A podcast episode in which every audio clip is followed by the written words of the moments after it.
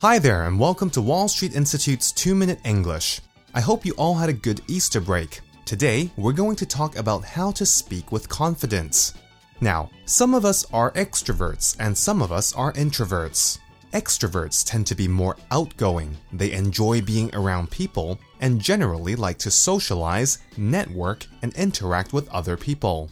Introverts, on the other hand, tend to be more quiet, shy, and enjoy being by themselves.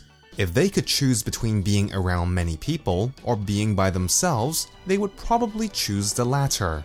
Since extroverts enjoy interacting with people, they are usually not as shy when it comes to speaking to people. However, if you are an introvert, how can you learn to speak with confidence? Let me teach you some basic steps. Firstly, practice what you want to say before you actually say it. For example, if you want to make small talk with someone else, Write down a list of questions you would like to ask that person.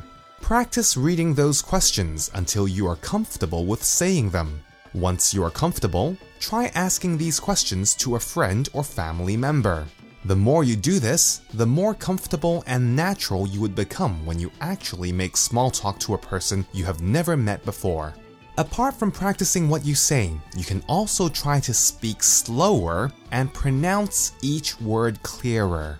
Don't worry if it sounds unnatural or slow. It's more important that you speak clearly. As you speak clearer, you would feel more confident in your speech. Also, when you speak slower, this gives you more time to think about what you are actually saying. Lastly, make sure you maintain eye contact and smile. This doesn't mean you should stare at the person. When people notice that you are interested in them, then they would listen even more. This would help build your confidence when speaking. Well, that's all for this week's 2 Minute English. Bye bye.